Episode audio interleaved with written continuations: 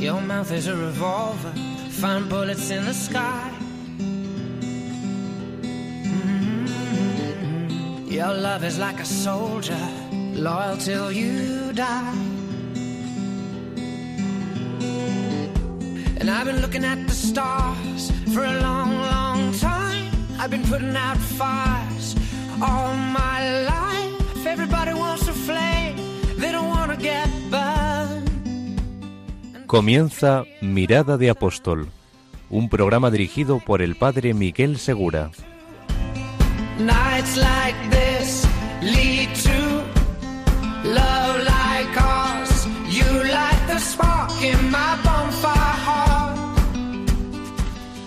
Muy buenas noches y bienvenidos a un nuevo programa de Mirada de Apóstol.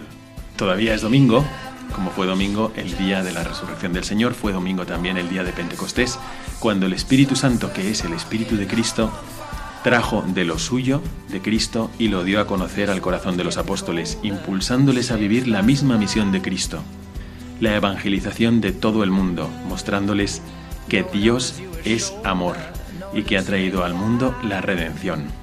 Así que en este momento, este domingo, tratamos de sintonizarnos con el corazón de Jesucristo, para convertirnos también nosotros en esos apóstoles, pero no de boca para afuera y no solamente de pose, sino auténticamente. Y por eso hoy va a ser un programa interesante y profundo a la vez, porque vamos a ir al manantial del celo apostólico. ¿Qué es lo que realmente hizo a los apóstoles ser apóstoles? ¿Qué es lo que nos convierte a todos los cristianos en apóstoles de Jesucristo? ¿No será ese contacto íntimo con el Señor?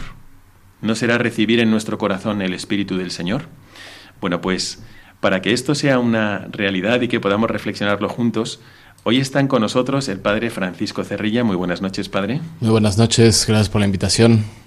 Que ya ha estado con nosotros usted en algunas ocasiones. Así es, así es, ya he tenido la fortuna de estar antes aquí. Y también nos acompaña un invitado especial de hoy que es su primer programa en Radio María, que es Saturno Mangue. Muy buenas noches, Saturno. Buenas noches, padre. Muchas gracias por la invitación. Bueno, Saturno, para quienes todavía no le conozcan, es guineano y es esposo de Clemencia, que estuvo con nosotros en el programa pasado. Hoy emitimos desde España, por donde está pasando Saturno. Quedaos con nosotros durante este programa para profundizar de dónde sale el fuego apostólico de los apóstoles, de dónde sale el impulso a evangelizar. Y ahora que estamos pues celebrando este 21 aniversario de Radio María, podríamos preguntarnos, ¿y qué podemos hacer para que Radio María siga evangelizando de verdad? Quedaos con nosotros y vamos a profundizar cómo crecer en la vida espiritual, cuál es el centro del celo apostólico, dónde está el manantial del fervor.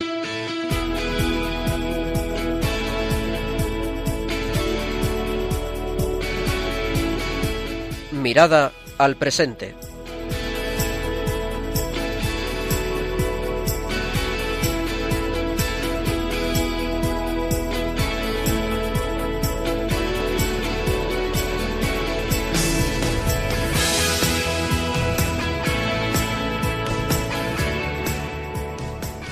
Comenzamos esta primera parte de nuestro programa saludando otra vez a nuestros invitados, el Padre Francisco Javier Cerrilla. ¿Qué tal, padre? Buenas noches a todos. Gracias por la invitación, padre. Y también está con nosotros Saturno Mangue, que viene desde Guinea Ecuatorial. Muy buenas noches, Saturno. Buenas noches, padre, y muchas gracias por la invitación. Hoy vamos a tener una conversación sobre cómo crecer en la vida espiritual, aprovechando la experiencia de Saturno, que es una experiencia peculiar, y también la experiencia del Padre Francisco Cerrilla, que trabaja con jóvenes, con universitarios y con jóvenes que están empezando su vida laboral. Pero antes de comenzar, me gustaría también pasaros el número de teléfono donde podéis escribir vuestros WhatsApps para poder contactar con el programa y compartir también vuestras experiencias, qué es lo que más os ha ayudado, cómo ha condicionado esto vuestra acción apostólica, todo lo que queráis decirnos para interactuar con el programa. El número para el WhatsApp es 675 16 51 84. Repito, 675 16 51 84. Bueno, y así voy a dar paso a presentaros a Saturno Mangue, que es natural de Guinea Ecuatorial y que ya estuvo aquí con nosotros su mujer. Saturno eh, tiene 31 años y cuéntanos, ¿a qué te dedicas, Saturno? Bueno, yo soy uh, contable, analista en una empresa petrolera en mi país, Guinea Ecuatorial, y llevo trabajando durante siete años y en 2016 me casé y tengo dos niñas, o sea, soy padre de familia. Bueno, en el programa pasado eh, tuvimos la suerte y la gracia de Dios también de escuchar la experiencia de tu mujer, Clemencia, que nos contó de ese viaje, esa peregrinación mariana a Bosnia, al santuario de Medjugorje, donde ella tuvo una experiencia especial y pudo acercarse como de una manera más fresca, puede ser más natural a Dios. ¿Y cómo ha sido tu vida desde entonces? ¿Qué es lo que tú has visto en tu mujer? ¿Y cómo ha afectado a tu vida cristiana desde entonces? Bueno, mi mujer, como has mencionado, se fue a Medjugorje porque ella quería encontrar más respuestas. Porque una persona cuando lo tiene todo, se supone que tiene que estar feliz, ¿no? Y que, que, no te falta, que no te falta nada. Entonces, teniendo todo, le faltaba algo. Entonces, decidió irse a Medjugorje. Pero antes de eso, decidió ir a hacer el camino de Santiago. Pero la Virgen la cambió eh, el destino y la mandó a Medjugorje. Entonces, cuando vino. ¿Iba a venir a hacer el camino de Santiago desde Guinea Ecuatorial? Desde Guinea Ecuatorial. Iba a venir a hacer el camino y se fue, y, y la, la, cambiaron los planes y se fue a Medjugorje. Mm. Un, un, sitio donde ella no conocía. Entonces se fue a Medjugorje, eh, tuvo una experiencia increíble y vino y volvió a Guinea y me contó su experiencia eh, eh, tan emocionante. Yo pienso que una de las cosas importantes en un matrimonio es que las dos personas estén en la misma página, ¿no? Que, que se entiendan. Entonces, cuando me contó su historia, yo tuve la curiosidad también de sentir lo que ella sintió. Entonces... Eh, Perdona que te interrumpa, porque hasta la fecha vosotros no erais creyentes o practicabais o cómo vivíais vuestra fe en ese momento en el matrimonio.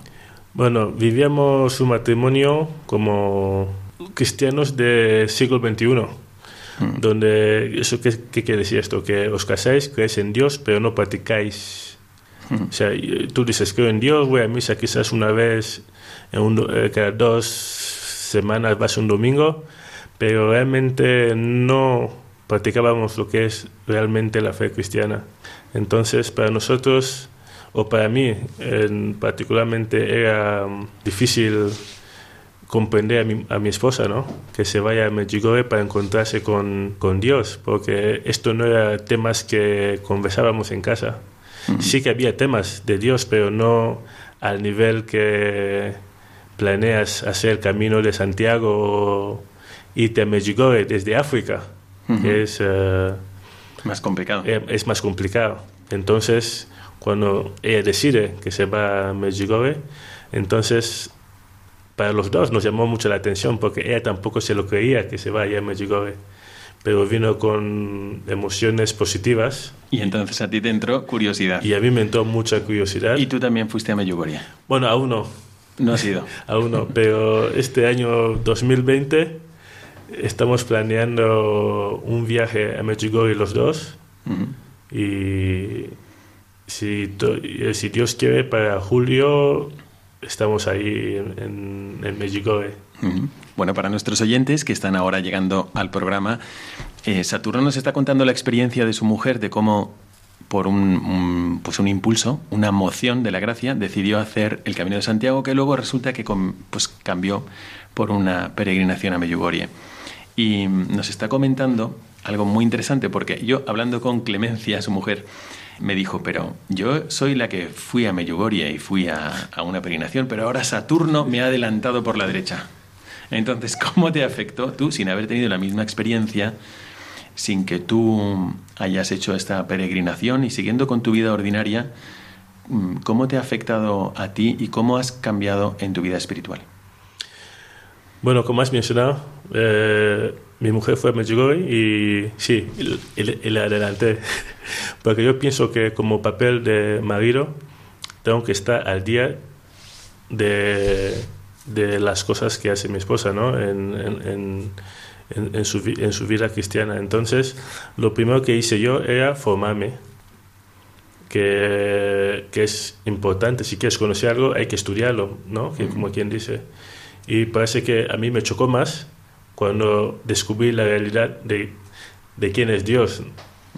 Y entonces, y la segunda cosa más importante después de estudiar una cosa es ponerlo en práctica. Entonces, una vez que me formé, entonces me puse a, a poner esta formación y hacer la realidad.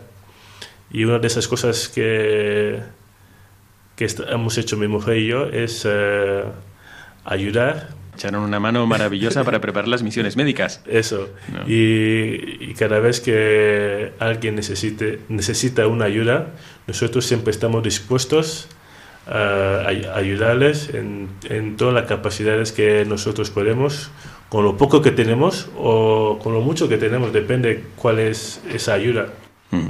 Bueno, has dicho una cosa muy interesante, perdona que te interrumpa, porque le quiero pasar la palabra al padre Francisco Cerrilla. Has dicho que tú sentiste que tendrías que como acompañar a tu mujer en los aspectos de su vida cristiana, como estar al día también en la vida cristiana de tu mujer y tú mismo acompañarla. Padre Francisco, usted trabaja mucho con jóvenes, con muchas, muchos chicos y chicas, y me parece que es como un anhelo también este, en el que se proyectan los jóvenes que, a los cuales les importa la fe, pensando, ojalá encuentre, o cómo puedo hacer para que mi pareja, para que mi novio, para que mi futuro marido o mi futura esposa comparta lo mismo con nosotros. ¿Qué inquietudes tienen los jóvenes sobre esto? Pues así es, es un deseo que, que se ve, en, en, digo, yo trabajo con jóvenes desde los 15, 16 años hasta los, los 30, 32, más o menos. Y todos tienen ese deseo, se va manifestando de diferentes formas, también depende de la formación que tengan, eh, de dónde vengan, la, la escuela, etcétera. Que se manifieste antes o después, como más tangiblemente, más concretamente, ese deseo que tienen en el fondo de que su pareja comparte esos mismos valores, su misma fe,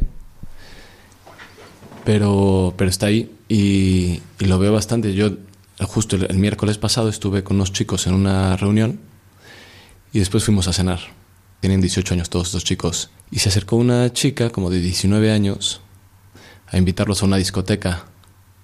Y se quedó hablando con ellos y tal. Y después, pues, pues le, los chicos, yo llevaba una, chama, una chaqueta y le dijeron, ah, pues él es sacerdote. Y como que se sorprendió mucho la chica de que un sacerdote estuviera cenando con unos chicos y que fueran católicos, porque esta chica era de Holanda, en donde pues se practica mucho menos la fe que aquí en España. Todavía y, menos. Que, todavía menos.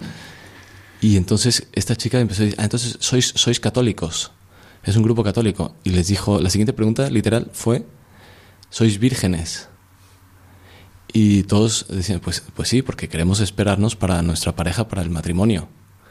Y como que ella no lo entendía, como que lo entendía, pero se reía pero se quedó muy sorprendida y se quedó hablando conmigo como una hora, como muy interesada y se veía mucho también ese deseo que tiene, pues, pues como que lo empezó a manifestar, ¿no? De, de conocer un poco más.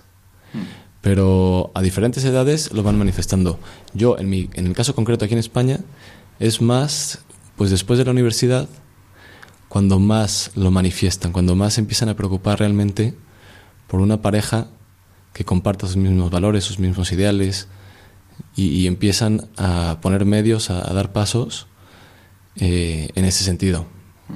Bueno, nosotros sabemos, sabemos por la teología, que el juicio es individual, es decir, el juicio será de nosotros delante de Dios, cada uno delante de Dios, de tal manera que si, no sé, si Saturno pues ha vivido el Evangelio, tendrá una gran entrada en el cielo y a lo mejor su mujer, si no lo ha hecho, pues no es que Saturno pagará por ella, por así decir. Al mismo tiempo, al revés también. Si su mujer lo ha hecho y él no, pues no es que su mujer vaya a sufrir las consecuencias de una vida alejada del Evangelio de Saturno. Sin embargo, la verdad es que el ideal, lo que tiene cada matrimonio en el corazón es que ojalá estas experiencias hermosas que estoy teniendo con Dios o este, este mismo caminar, el avance en la fe, pueda ser compartido también con mi cónyuge.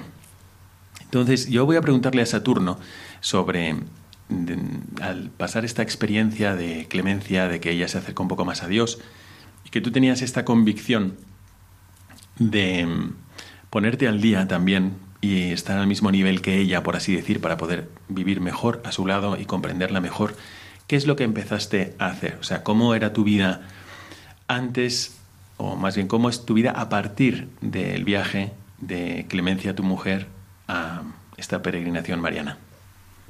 En mi opinión personal, yo pienso que éramos como hijos perdidos de Dios, ¿no? Que nos alejamos, que nos, aleja, eh, nos, hemos, nos habíamos alejado de la casa de nuestro, de nuestro Padre.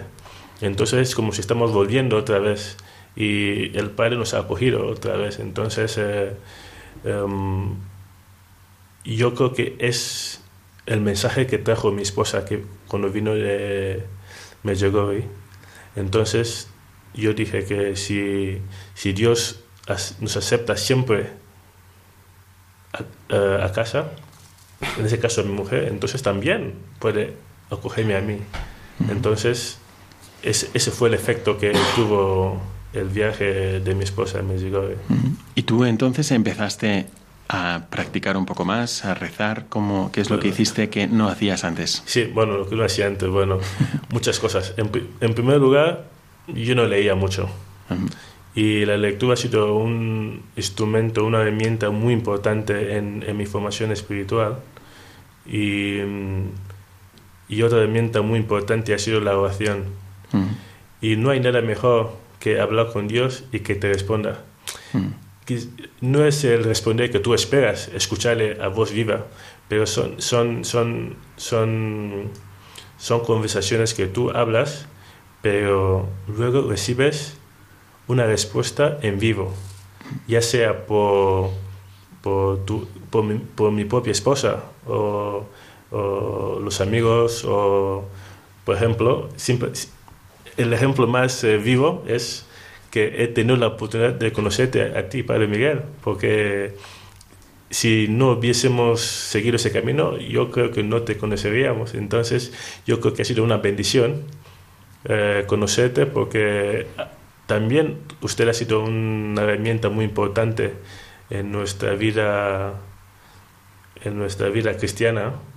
Bueno, más bien ha sido una bendición para mí porque como nos pasa muchas veces a los sacerdotes y, a veces la, gente eh, no lo, no lo capta, no lo, no lo puede experimentar porque tampoco lo decimos mucho, pero a nosotros los sacerdotes lo que nos pasa no es que em, nos sintamos ni mejores ni más preparados ni nada, sino que Dios nos pone como espectadores en primer plano de lo que él va haciendo en las almas. Entonces yo os cuento, queridísimos oyentes, lo que yo vi al entrar en casa de Saturno. Su mujer me había dicho que no practicaban mucho hacía cinco meses, pero cuando yo entré encuentro un cuadro enorme del Cristo de la Misericordia puesto en su casa.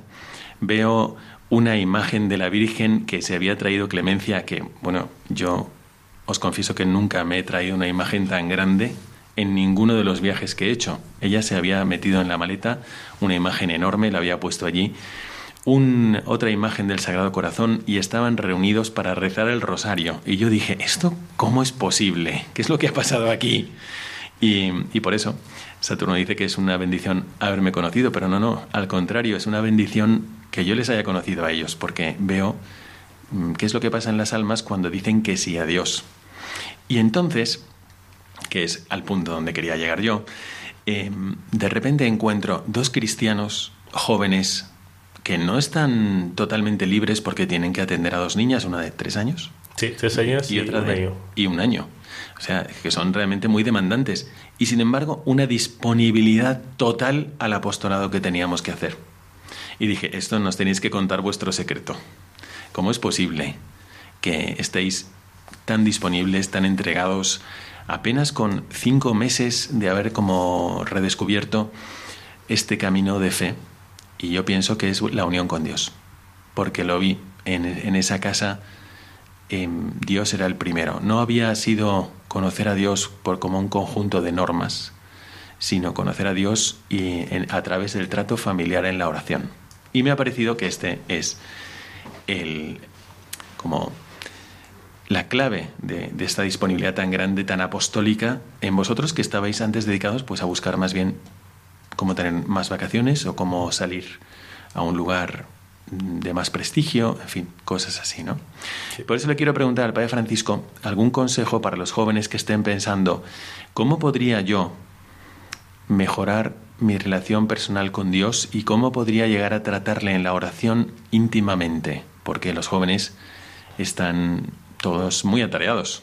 Están haciendo, están viviendo su vida, están estudiando, como usted ha dicho, tienen que salir y de repente parece que no hay sitio para la oración y para tener sobre todo ese trato familiar con Dios. Se puede arreglar con, no sé, con una genuflexión, pasando rápido por la iglesia, o qué es lo que usted les aconsejaría en el año. Pues yo con los adolescentes siempre les digo, un poco en broma, ¿no? Les digo, el adolescente siempre tiene tres cosas. Pereza, hambre y sueño. Y se ríen y dicen, padre, es verdad. Pero cuando se trata de, pues de hablar con Dios, recuerdo una experiencia de dos chicos que me decían, padre, como que no, ya no, ya no siento, ya no, ya no escucho a Dios como antes. Y yo les preguntaba, pues, ¿desde hace cuánto? Pues ya hace como uno o dos años que ya estamos así. Y yo les dije, pues, ¿qué, qué, qué, hacéis de, como de medios de relación con Dios? Pues rezamos en las noches al, al Angelito de la Guarda y una Ave María. Y yo les decía, miren, pues ya no tenéis cinco años, seis años, diez años. Yo creo que conforme vamos creciendo tenemos que poner diferentes medios más acordes a nuestra edad y a la relación con Dios, a la, misma, a la relación que Dios nos está pidiendo con Él. Y yo algo que les recomiendo que es súper sencillo, tanto a los adolescentes como universitarios o profesionales con los que trabajo, que los adolescentes tal vez por pereza o falta de organización, por, por inmadurez, porque no es que les apetezca, o sea, lo primero que les apetezca el rezar, y a los universitarios porque están hasta arriba de estudios y, luego el fin de semana de fiesta, y a los profesionales que los explotan en los trabajos, yo lo que les digo es, recen de 10 a 15 minutos todas las mañanas, no más. Alguno me dice a veces, es que yo voy a misa todos los días. Pues yo casi que les aconsejo más esos 10, 15 minutos de oración personal con Dios antes que ir a misa entre semana. La misa de los domingos, obviamente, pero entre semana, diario, la constancia en la oración es lo que más agrada a Dios, aunque no lo escuchemos. Y les, les recomiendo, les recomiendo hablar así como hablan conmigo. Yo suelo tener un trato muy familiar, muy, muy de amistad con los chicos. Y les digo, así como hablas conmigo y me cuentas pues, pues las cosas buenas, las cosas malas, los problemas que tengas o lo que me quieras preguntar, así tienes que hablar con Dios de qué te dice el Evangelio a ti hoy, el Evangelio de cada día. Y les digo, tomen el Evangelio de cada día, que ahorita existirán N cantidad de apps y en Internet lo encuentran. ¿Y qué te dice el Evangelio del día a tu vida como estudiante de bachillerato, como estudiante de universidad, en tu relación con tu novia, con tus padres, con tus amigos, en la forma de divertirte, en, en, en tu trabajo? Porque sin esa oración pues seguirán dispersos, seguirán con la pereza, seguirán con el activismo y, difícilmente tendrán esos medios que Dios les está pidiendo que estén más a la altura de su edad, de su relación con Dios. Hombre, sí, además de eso también pueden ir a misa todos los días, mejor que mejor, pero es verdad que no es una superstición solamente ir a misa sin las actitudes adecuadas y sin la amistad con Jesucristo, ni siquiera te ayuda a captar qué es lo que está sucediendo durante la celebración eucarística. Eso es cierto. Y es verdad también que al final también los sacramentos, todos menos la Eucaristía, pero son medios para que nosotros lleguemos a la intimidad con Jesucristo. Y el alma es abierta a recibir la gracia de Dios a través de la oración. Por eso, pues efectivamente me parece un buen consejo, aunque deseable sería, hombre, si un joven está yendo a misa todos los días, mejor integrar ese momento de, oración y de intimidad y, de intercambio, de diálogo familiar con el Señor también en la comunión, que sería maravilloso. Pero es verdad que la clave está en la oración. Yo recuerdo, Saturno, que tu mujer, Clemencia, nos decía cómo ella, para ella, no fue mm, como una varita mágica ir a Medjugorje, no fue porque se bajó del autobús y pisó esa tierra. No fue eso, sino que fue más bien en un momento de oración, en un momento de adoración, de hecho, y en un momento de, de intimidad con Cristo a través de la oración, de sentir esa presencia de un Dios vivo. O sea que en realidad fue más bien esa eh, oración. Pero vosotros, como habéis dicho, tenéis niñas pequeñas. ¿Cómo habéis integrado esa oración en vuestra casa? ¿Es posible o, es muy difícil? Eh, eh, es, muy, sorprendente, pero mi, mi, hija de tres años, Isabela. Isabela, sí. Sí. Antes de comer, ya sabe decir el Padre Nuestro y el Jesucito de mi vida cuando duerme. Entonces la pequeña de un año solamente dice lo último, amén. Así que todo, es posible, todo es posible. Eh, nuestras hijas les, estamos dando una, educación eh, cristiana desde, desde ya, para que cuando tengan una edad o uso de razón, ya, ya están al día de, de todo, ¿no? Eh, los domingos nos vamos a misa todos, toda la familia nos vamos a misa los domingos, aunque es difícil, con la última que llora mucho. ¿Y el rosario? Porque yo recuerdo también que en vuestra casa de repente os pusisteis a rezar el rosario y estaban ellas dos ahí también. De hecho, eh, antes de venir al programa no estaba seguro de venir, pero hoy he aprendido una cosa que es, nunca digas no a las invitaciones. Porque yo tenía eh, una duda que es sobre eh, rezar el rosario y ir a misa. Hay momentos que no puedo rezar en las mañanas porque voy a misa. Entonces a veces no me da tiempo.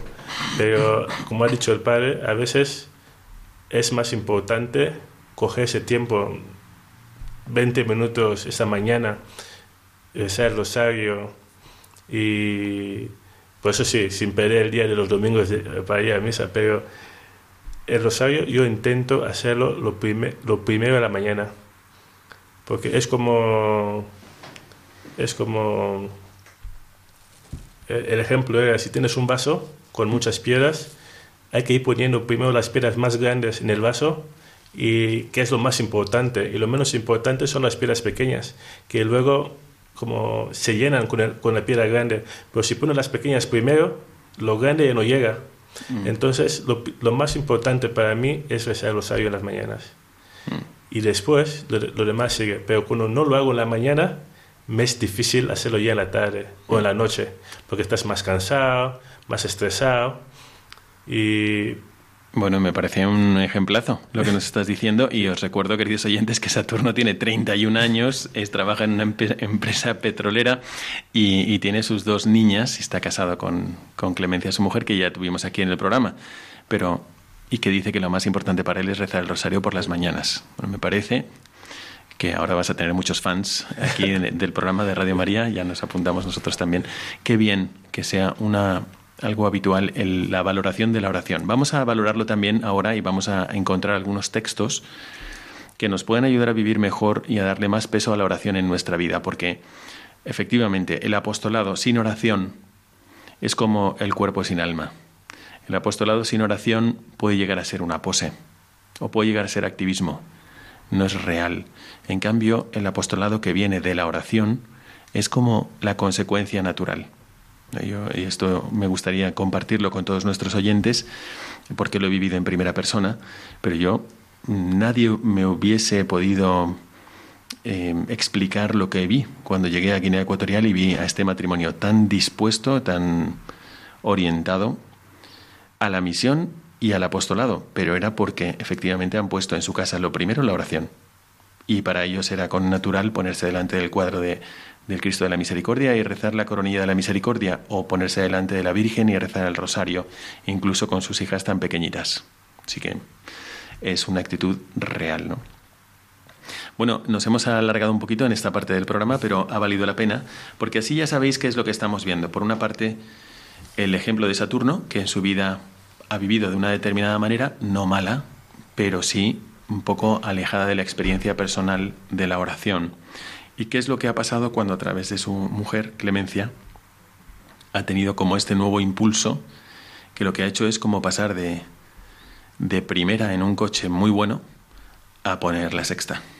Y entonces avanzan y se ve que avanzan como a pleno pulmón y dando un gran ejemplo de vida cristiana. Y por otro lado hemos visto al padre Francisco Javier Cerrilla que trabaja con los jóvenes y que les aconseja, que, porque se da cuenta de que esta es la realidad, cómo es tan importante esa relación familiar con Dios a través de la oración cada mañana para aprovechar incluso los sacramentos. No es que la oración sea más importante que los sacramentos, no se oponen, sino que en realidad nos abre a valorar y apreciar mucho mejor los sacramentos. Así que muchísimas gracias a los dos.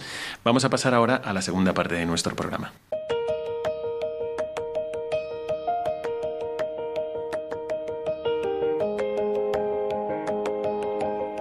Mirada al Magisterio.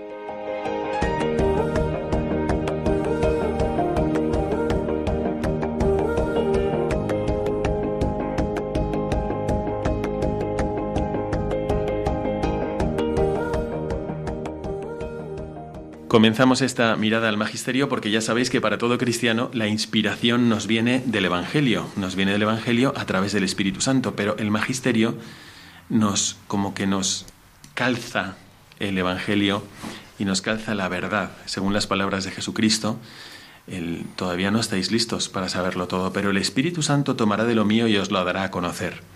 Y es el Espíritu Santo el que, inspirando a los pastores en la iglesia, pues hace eso, pastorearnos y darnos como una visión eh, muy hermosa de lo que nos propone el Evangelio y al mismo tiempo muy actual. Pero ayer estábamos celebrando la conversión de San Pablo, así que hemos tomado unos textos del libro Si San Pablo viviera hoy, un estilo de apóstol, un libro muy bueno que personalmente me ayudó mucho en mi apostolado. Así que vamos a pedirle al Padre Francisco Javier Cerrilla que nos comente, bueno, que nos lea un párrafo de este libro que viene muy a cuento de lo que hemos tratado en la primera parte del programa. La oración es connatural al hombre. Lo vemos por la historia de la humanidad, que nos muestra al hombre de todas las épocas necesitado y dado a la oración. ¿Qué es lo que hace de la oración una experiencia connatural? Sin duda el deseo de vivir en la cercanía benévola y propicia de la divinidad por medio de la oración, y aquí entendemos por oración toda práctica de acercamiento a Dios, el hombre busca su salvación, su seguridad, su felicidad. Busca defensa, refugio y protección. En el fondo, toda práctica de oración, todo recurso a la divinidad, es una confesión de la debilidad, insuficiencia e inseguridad del hombre. Por eso toda religión es relación y dependencia, y estos sentimientos necesariamente desembocan en la oración. Pues un poco tomando pie de, este párrafo, y como decía usted, Padre, como la oración, el apostolado sin oración, es como el cuerpo sin alma. Y aquí dice cómo la oración es connatural al hombre, cómo la necesitamos. Qué importante y, cómo Jesús nos lo enseñaba justo en estos días. La liturgia nos lo ha recordado mucho en el Evangelio de cada día cómo Jesús se retiraba al monte a orar, cómo Él mismo nos daba ejemplo siendo Dios y que Él mismo quiere divinizarnos a través de los sacramentos, a través de la oración, a través del contacto con Él, cómo Él mismo nos daba ejemplo de oración, de la importancia de dedicar momentos concretos, momentos aislados, a estar con Dios Padre. Él mismo lo hacía. Entonces, hay que ver esa importancia, ¿no? De hecho, mientras usted estaba hablando, padre, yo me estaba acordando de, una experiencia que acabo de tener y que comento aquí. Eh, la semana pasada tuve una gracia muy especial de poder acompañar a un grupo de 47 alumnos de biotecnología de la Universidad Francisco de Vitoria a, a una peregrinación a Tierra Santa. Con esta concluyeron su curso de teología, que es obligatorio para ellos también, aunque estudian biotecnología. Y la mitad de ellos era no creyente fue una experiencia muy interesante porque en realidad, aunque eran no creyentes, son, son jóvenes extraordinarios, eh, en concreto de esta carrera, pues todos quieren aprender, son científicos, les interesan los porqués, les interesa ir al fondo de la cuestión y fue muy interesante. Pero llegamos a Jerusalén y ahí lo raro es no ser religioso, porque hay diferentes religiones pero en general lo que uno percibe es que la viven plenamente todos. Así que escuchas al Mujahidín llamando a la oración, escuchas que vienen cantando al muro de las lamentaciones los judíos, escuchas las campanas de las iglesias del domingo. Y entonces entramos en, en el muro de las lamentaciones a la izquierda, hay una escuela rabínica en la que pudimos entrar. Y me llamó muchísimo la atención cómo había un rabino que estaba acariciando la mejilla de su hijo mientras él recitaba la Torah. Y estaba recitando, escucha Israel, no, Shema Israel, el Señor tu Dios es uno. Y estaba repitiendo, lo amarás con todo tu corazón, con toda tu alma, con todas tus fuerzas. Y el padre de familia estaba acariciando a su hijo. Al ver este ejemplo tan hermoso de oración, y al, escucharle a usted hablar de que la oración es con natural al hombre, mm, yo me preguntaba, es como si Dios estuviese regalándoles a estos jóvenes que no han tenido la suerte de creer o que han perdido la, fe que sembraran sus padres en ellos, les está ofreciendo como una prueba indirecta de, sí mismo. Porque si, de la misma forma que si tú te encontraras un ojo, tú tendrías que deducir que en ese, si te encuentras un ojo en un planeta, es porque en ese planeta hay luz. O si te encuentras un estómago, animales con estómago en, en un planeta, tienes que deducir que fuera de esos animales hay comida. Pues ¿qué pasa cuando encuentras todas las culturas abriéndose a Dios a través de la oración. Cuando encuentras a, los musulmanes, a los judíos, a los cristianos, rezando todos delante de ti, están señalando la presencia de algo que está fuera de ellos mismos, para los cuales tienen ese, ese sentido que es la fe. Como si fuera el estómago para la comida, como si fuera el ojo para la luz, así es la fe para Dios. Embona perfectamente con Dios, el objeto de la fe es Dios. Entonces, me pareció muy hermoso que a través de la oración los no creyentes pueden tener acceso a Dios. Y me pregunté, ¿y si nuestras iglesias y si nuestras catedrales estuviesen llenas de personas orando? A lo mejor es lo que hace falta para evangelizar. El rozarse con personas que realmente creen, ¿no? Vamos a pedirle a Saturno que nos lea un párrafo más de este libro que me parece tan interesante. Saturno, por favor. La situación de ateísmo e indiferencia religiosa que hay en el mundo requiere una especie de revolución espiritual. La historia ha conocido revoluciones espirituales que han sido los grandes movimientos de reforma religiosa. ¿Quiénes fueron sus originadores? Hombres y mujeres de la academia. Fueron más bien hombres y mujeres de oración. Todos los grandes contemplativos San, Benito, San Francisco, Santa Catalina de, Siena, Santa Teresa de Ávila y otros muchos. Todos estamos a la espera de que vengan. Tal vez ya están entre nosotros, los santos de la nueva primavera de la Iglesia que ya anunciaba XII. Y una vez más será verdad que solo los santos operan las, las verdaderas revoluciones de la Iglesia. Los hombres que aquejan ordinariamente a la Iglesia están en la cabeza o en el corazón. Son problemas de fe o de costumbres. Pero la solución está en las rodillas. Tenemos que arrodillarnos necesitamos orar para sanar. Lo decía San Juan de la Cruz. Una hora de oración entraña más fe y amor que la lectura de muchos libros sobre la fe y el amor. Este es el potencial real de la oración. Tomando pie, tomando pie de, este párrafo que, que nos lee Saturno, se ve como a lo largo de la historia pues la oración es, es, la, que, la, que, la que ha movido y la que ha sido pues un sostén y, pues el motor de la iglesia. Cómo es a través de la oración y de los grandes santos que, que pues se dedicaban a la oración, que han venido grandes reformas y grandes primaveras en la iglesia. San Benito y, y pues todos los que mencionan, San Francisco, este, Santa Teresa, pues grandes místicos, grandes contemplativos, grandes personas que tenían pues una familiaridad con Dios muy grande que por, decir, o sea, por, por poner un ejemplo, como a lo largo de la historia siempre se ha visto la importancia de la santidad, del llamado a la santidad que tenemos los cristianos. Y cómo ha ido cambiando ese modelo de santidad a lo largo de los siglos gracias a muchos de estos fundadores que se dedicaban a la oración y que fueron introduciendo nuevos aspectos, nuevas pues formas de ver esta santidad, como al, inicio pues estaban los mártires, después por San Benito y los monjes, pues el, monasticismo, después vienen este, las órdenes religiosas, este, y los contemplativos, los monjes, muchos, muchos se, se dice mucho como los las, las madres, los, los, los monjes que de clausura, que viven rezando, que no salen a hacer apostolado externo, que viven dentro de cuatro muros rezando. Dicen que ellos realmente son los que mueven el mundo.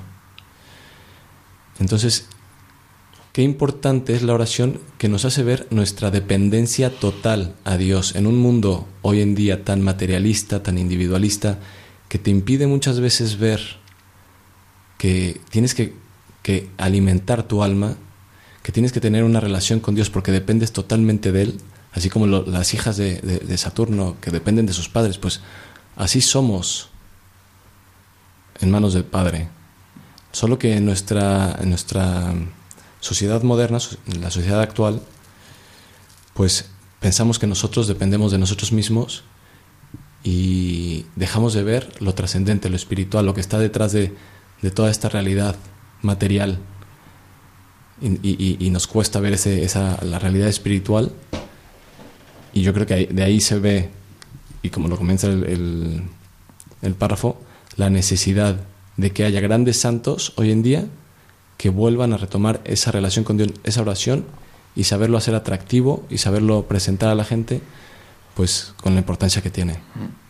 Yo creo que desde el programa que siempre tratamos de evidenciar cómo es normal para el cristiano una dimensión apostólica es también muy importante, esencial para mí. Evidenciar que toda acción apostólica, si para ser verdadera, tiene que venir de la oración y de la unión con Dios. Y entonces al mismo tiempo, si nosotros nos dedicamos a que en nuestra parroquia, en nuestra iglesia doméstica, que es la familia, en nuestros grupos, entre nuestros amigos, de alguna forma fomentemos la oración, Incluso aunque no queramos, estamos fomentando el apostolado, porque esa unión con Dios no va, a dejar a nadie indiferente. Yo quisiera leer otro párrafo de este libro que me parece muy iluminador y a lo mejor alguno podría escucharlo pensando. Bueno, es verdad que la situación que estamos viviendo en Europa en concreto pues no es una situación halagüeña, ni, ni que te deje el alma tranquila, que no, al contrario, tienes que decir, oye, ¿qué, est- qué está pasando? Y vamos a luchar por nuestra fe, pero hay que luchar como tocando las teclas claves. Y la primera es la oración, es la oración personal. Dice así el padre Alonso, del libro Si San Pablo viviera hoy, un estilo de apóstol, dice, Jan Danielou escribió en mayo de 1965 un combativo librito titulado La oración, problema político. De este libro ya hemos hablado en el programa. La tesis era que la religión no se puede relegar a la esfera privada, disociándola de la vida pública, la cual sería una esfera puramente secular. Bueno, ya han pasado 50 años desde que se escribió este libro y es evidente que la disociación entre religión y vida pública ha hecho que Occidente se parezca a un buque fantasma a la deriva en alta mar. Me parece una imagen muy apropiada, ¿no? Un Occidente a merced del viento, de vientos y corrientes culturales que forman una cacofonía magnificada por los medios de comunicación y que hace que nadie se entienda, como los personajes de la obra satírica de Ionesco, La cantante calva. Bueno, el padre aquí es verdad que señala esa, ese desconcierto que puede haber en muchos, porque no tenemos el pie puesto en, en el único lugar firme que es Dios. Y si no, pues no, no haces pies, como tienes que mantenerte hacia donde te lleva la corriente. Y esto es así, también es así para los cristianos y también lo digo yo soy sacerdote, pues también así para algunos sacerdotes. O nosotros oramos y ponemos nuestro pie en Dios o realmente nuestra actividad será agitación y no será verdaderamente apostolado. Me estaba preguntando, al recordar al inicio del programa que era domingo el día de Pentecostés, si no será mm, más que una anécdota que la iglesia estaba reunida en oración con la Madre de Jesús antes de que llegara el Espíritu Santo, ¿no será algo casi causal? ¿No será que tenemos que estar en oración para que llegue a nosotros el Espíritu Santo? ¿No será que Dios, que también elige los momentos, está revelándonos que para ser apóstoles antes tenemos que ser profundamente contemplativos? Y al decir que estaban con la Madre de Jesús, ¿no será que nos está diciendo que nuestra oración tiene que ser tan íntima como la relación que tenía la Virgen María, la Santísima Virgen María con su Hijo, que era tan auténtica, que le miraba con tanto amor? ¿No será, ¿No será que tenemos que mirar el Evangelio con muchísimo más cariño, como lo haríamos si tuviéramos los ojos de María? Y eso no cambiaría nuestra oración de alguna forma. de alguna forma no, la cambiaría radicalmente y para siempre. No será un estudio, sino que será una relación personal con Dios. Así que bueno, pues hemos querido, repasando, aprovechando estos textos de un libro sobre un gran apóstol, un libro titulado Un estilo de apóstol, si San Pablo viviera hoy, hemos querido ver con vosotros que todo apostolado que no se basa en la oración es ficticio y que el mismo San Pablo, antes de ser San Pablo, se retiró a orar al desierto de Arabia para comprender el misterio de Cristo. Así que nosotros, si queremos evangelizar y queremos que la Iglesia sea una fuente de evangelización, antes tenemos que ser un corazón que late fuerte al unísono en la oración. Y así llegará la sangre de la gracia, llegará a todos los miembros de la Iglesia. Bueno, quedaos con nosotros que todavía nos falta un pequeño sprint final en la última parte de nuestro programa Mirada al Futuro.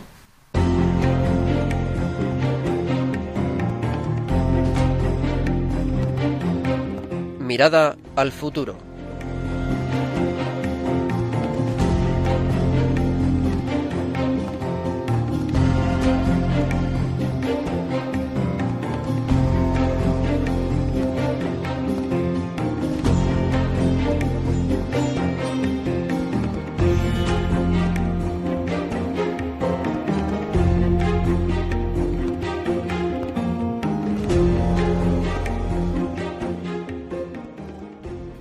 Nos quedan poquísimos minutos para invitar a nuestros oyentes a mirar hacia adelante, hacia el futuro y concluir haciendo alguna propuesta y algo interesante. Así que le voy a pasar la palabra a Saturno Mangue. Muy buenas noches, Saturno otra vez, que está con nosotros desde Guinea Ecuatorial. Hoy mismo sales a Guinea Ecuatorial, así que gracias por haberte pasado por el estudio.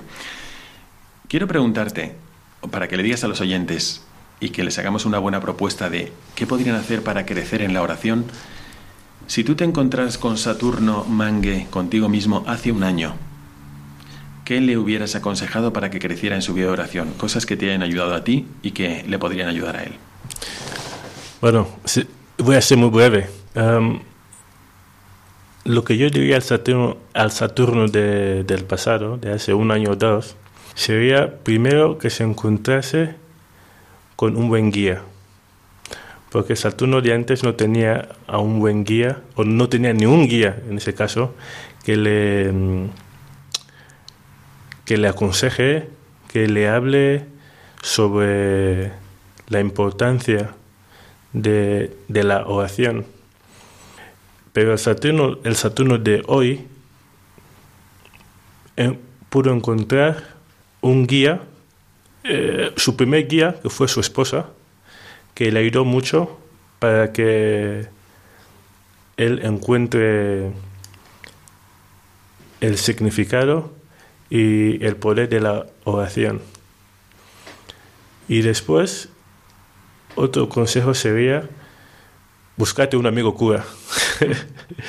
para que, porque eh, yo he tenido la, la, oportunidad de tener un amigo, un amigo cura, he tenido esa suerte de de aclararme de cualquier duda religiosa que yo tengo.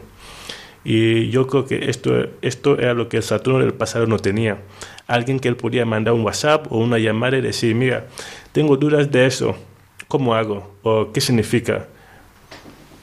Entonces, yo, el consejo para los, uh, los Saturnos de ayer, buscaros a una buena pareja, que, os anime a eh, que os anime a, a buscar vuestro propósito en la vida, eh, que os empuje, porque es importante este pequeño empujón que te, que te hace hacer cosas que no hacías eh, y a sitios donde no ibas, porque esos sitios donde no ibas quizás ahí encuentres tu- tus dudas, ¿no? Y, encontré a un guía espiritual para que, mm, para que aumente tu formación eh, eh, espiritual, que te explique eh, la importancia de la, de la oración, que te explique los evangelios si tienes dudas. Yo creo que esto es un primer paso que yo diría a Saturno de ayer. Perfecto. Estos dos consejos los transmitimos desde el programa. Y ahora le paso la palabra al padre Francisco Cerrilla. Padre, ¿qué le aconsejaría usted a un chico, dado que usted trabaja mucho con ellos, si alguno estuviese escuchando? Porque a lo mejor si nos escucha su madre, su abuela, su abuelo, su tío, puede decir, oye, mira, escucha este consejo, te vendría bien. ¿Qué aconsejaría usted a un chico para que pudiera crecer en su vida espiritual y en su vida de oración? Pues ya habíamos hablado antes sobre la oración diaria, la importancia, pero yo creo que un catalizador y algo que recomiendo bastante son los ejercicios espirituales, que, que- te los encuentras en diferentes modalidades, desde ejercicios de, de tres días, cinco días, ocho días, incluso hay hasta de un mes para los que se atrevan y tengan el tiempo. Pero un poco desde mi propia experiencia, lo que fueron para mí esos ejercicios espirituales primeros que hice, como los ejercicios espirituales son, son un lugar privilegiado de encuentro con Dios, de saber quién es Dios, cómo Dios te, ha, te ha dado todo lo que tienes en la vida, todo lo que eres, cómo ha estado ahí siempre y cómo le has respondido tú en tu vida. Y cómo te ha traído a ese momento de tu vida en que estás haciendo unos ejercicios espirituales, dedicando un fin de semana, una semana a Él, y qué te está pidiendo a partir de ese momento y cómo le vas a responder a partir de ese momento con los medios que te está dando. A mí me llega muchísima gente de, los chicos que me dicen, padre, es que quisiera claridad en la vida para saber qué me pide Dios en mi vida. Y yo les digo, pues ¿cuánto rezas o cuánto dedicas un fin de semana de los 52 fines de semana al año? ¿Le- ¿No le puedes dedicar uno a Dios? Yo le digo, pues, ¿cómo vas a saber qué quiere Dios de tu vida si no le dedicas esos tiempos? Entonces, a mí se me hacen clave esos ejercicios espirituales para saber qué, qué nos pide Dios en nuestras vidas. Son, son un medio para empezar también a tener una relación con Dios que además incluyen una buena confesión y la dirección espiritual, ligándolo un poco con lo que decía Saturno, ¿no? de la importancia de la dirección espiritual de, con un sacerdote. Bueno, yo comparto totalmente. Tenemos que ir concluyendo, pero efectivamente, padre, en mi experiencia, yo recuerdo desde cada vez que hacemos tandas de ejercicios en- desde la página vocación.org, yo creo que todos los jóvenes que vienen quedan muy contentos y no tanto por quién sea el predicador que va cambiando, sino por el dedicar ese tiempo a Dios. Así que os recomiendo muchísimo si conocéis a un joven que está además pues pensando qué es lo que cuál es el siguiente paso que tengo que dar, qué es lo que Dios quiere de mí, cómo saber eh, cuál, cuál es la, la meta de mi vida. Bueno, pues los ejercicios espirituales sin duda me parece buenísimo y al mismo tiempo funge como una escuela de oración que cambia la oración de todo el año. Así que bueno, desde aquí hemos querido subrayar cómo el manantial del verdadero celo apostólico es la auténtica vida de oración. Le agradezco muchísimo la presencia a Saturno Mangue, que está, vamos, prácticamente saliendo al aeropuerto ahora mismo. Muchísimas gracias, Saturno, por tu presencia aquí en el estudio. Muchas gracias, padre. Y muchísimas gracias también de nuevo al padre Francisco Cerrilla, que ya es habitual en el programa y que nos ha compartido con nosotros su experiencia con los jóvenes. Muchísimas gracias, padre. Gracias, Padre Miguel Saturno. Hasta la próxima. Y desde aquí un servidor, el padre Miguel Segura, os manda a todos la bendición deseando que todos los cristianos seamos modelos de vida interior, de trato familiar e íntimo con Dios en la oración y que eso nos convierta en auténticos apóstoles. Que Dios os bendiga a todos. Your mouth is a revolver, find bullets in the sky. Mhm. Your love is like a soldier, loyal till you die. And I've been looking at the stars for a long, long time. I've been putting out fires all my life. If everybody wants a flame, they don't want to get. Acaban de escuchar el programa Mirada de Apóstol, dirigido por el padre Miguel Segura.